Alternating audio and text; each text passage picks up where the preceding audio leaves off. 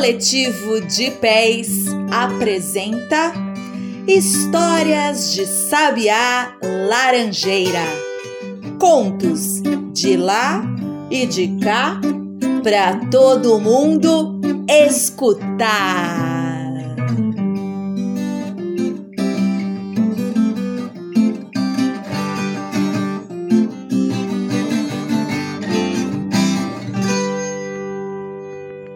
Hora da História.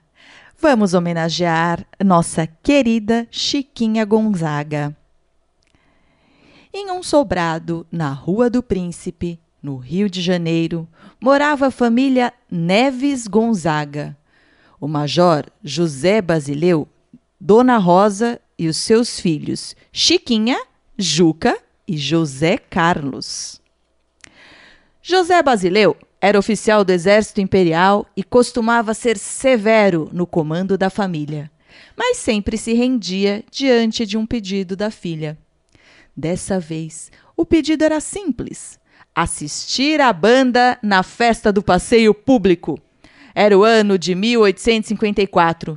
Em poucos meses, no dia 17 de outubro, Chiquinha faria sete anos de idade. As crianças mal podiam esperar pelo domingo. Os novos lampiões vão iluminar a mais a noite do que os fogos da festa de São João, comentou Chiquinha.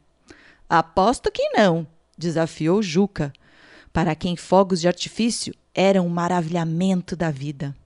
Aposto que sim, respondeu Chiquinha, encerrando a discussão e fazendo valer sua condição de irmã mais velha. A nova iluminação do passeio público prometia ser uma sensação, com cem lampiões a gás iluminando o jardim mais chique da cidade. Desde cedo, Chiquinha decidiu usar o seu melhor vestido. O mesmo que fora feito para a festa de Nossa Senhora da Glória. Dona Rosa, sua mãe, não aprovou a ideia, mas terminou deixando. Na hora combinada, a carruagem de aluguel estacionou no sobrado da Rua do Príncipe e rumaram, todos para o passeio público. Chiquinha não cabia em si com seu lindo vestido de sinhazinha. Ao chegarem, a velha banda militar já estava se apresentando no coreto. Que festa! Chiquinha se divertia muito com a banda. Achava engraçado ver o regente, que se mexia como um boneco, e os músicos, que pareciam soldadinhos de chumbo nos seus uniformes e na sua valentia com que atacavam os seus instrumentos. Enquanto Chiquinha acompanhava a música, Juca reclamava. Eu gosto mais de fogos do que desta banda. Ai, não diga bobagem, Juca, disse a irmã. São coisas completamente diferentes. Fogos passam rápido e só encantam os olhos música encanta a gente por dentro. O jardim do passeio público estava animado. Havia rumores de que o imperador Dom Pedro II, acompanhado da família imperial, iria comparecer à festa. Juca levara de casa um pouco de miolo de pão para dar aos peixinhos do chafariz e não queria fazer outra coisa. José Carlos puxava a Dona Rosa todo o tempo para dar voltas em torno dos quiosques chineses. Terminada a apresentação da banda, Chiquinha afastou-se da família e correu até a muralha do terraço para ver os navios ancorados na baía. O mar estava agitado naquela tarde. Algumas ondas quebravam de encontro à parede de pedra e terminaram por molhar o seu lindo vestido. Dona Rosa alcançou chamando severamente a atenção da filha. Não tem medo do mar, não? Eu não, respondeu Chiquinha, enquanto respirava calmamente. Ai, o cheiro do mar. Puxou ao pai, que não tem medo de nada, disse Dona Rosa, percebendo o estrago no vestido e afastando a menina do perigo. Diante da filha com o vestido ensopado, o major decidiu acabar com a festa. Todos de volta para casa, ordenou. De nada adiantaram os protestos das crianças. Inauguração dos lampiões, a chegada da família imperial, nem pensar. A muito custo, conseguiram, antes de sair, tomar somente o refresco de pitanga de que tanto gostavam. Os anos se passaram. Chiquinha pediu ao pai e ganhou dele um piano.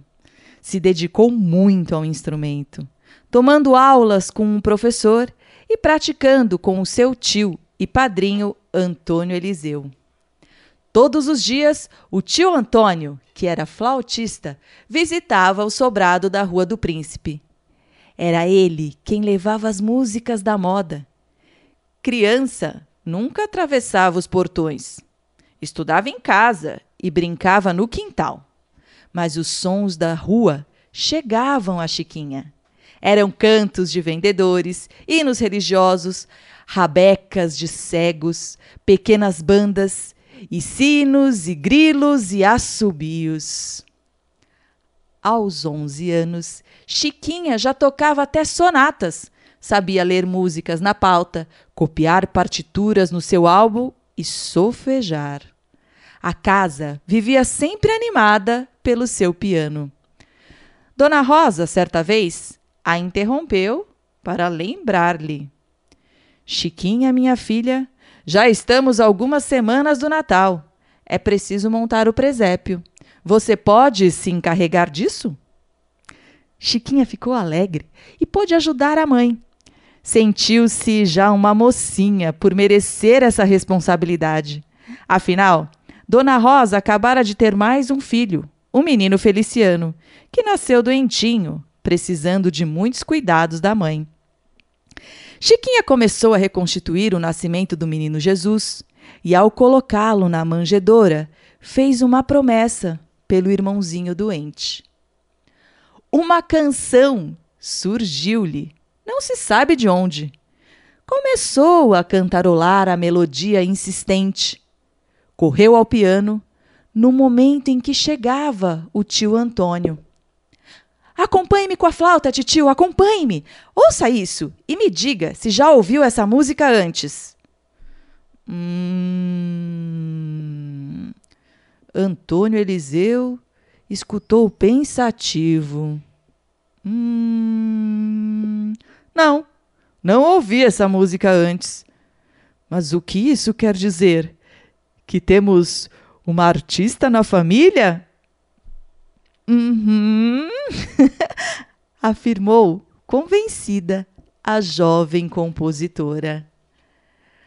O tio Antônio não se conteve, levantou a sobrinha, sapecou-lhe dois beijos na bochecha, enquanto repetia sem parar: Uma artista na família, uma artista na família!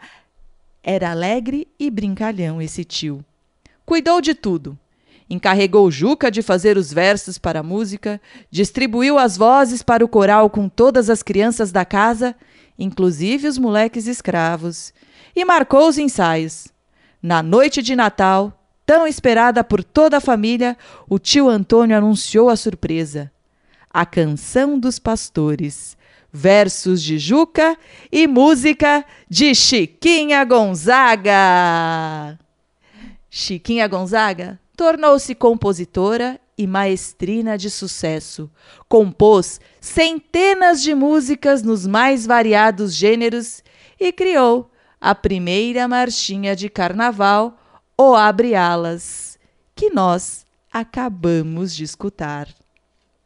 Hoje, Chiquinha Gonzaga é admirada por sua música e sua luta pelas liberdades no país. Em sua memória, o povo carioca colocou um busto no passeio público, o jardim da sua infância. Suas composições mais famosas são a Marcha Rancho, ou Abre Alas, a Polca, Atraente, o Tango, Corta Jaca, Gaúcho, a Modinha, Lua Branca e as operetas Forró Bodó e Juriti.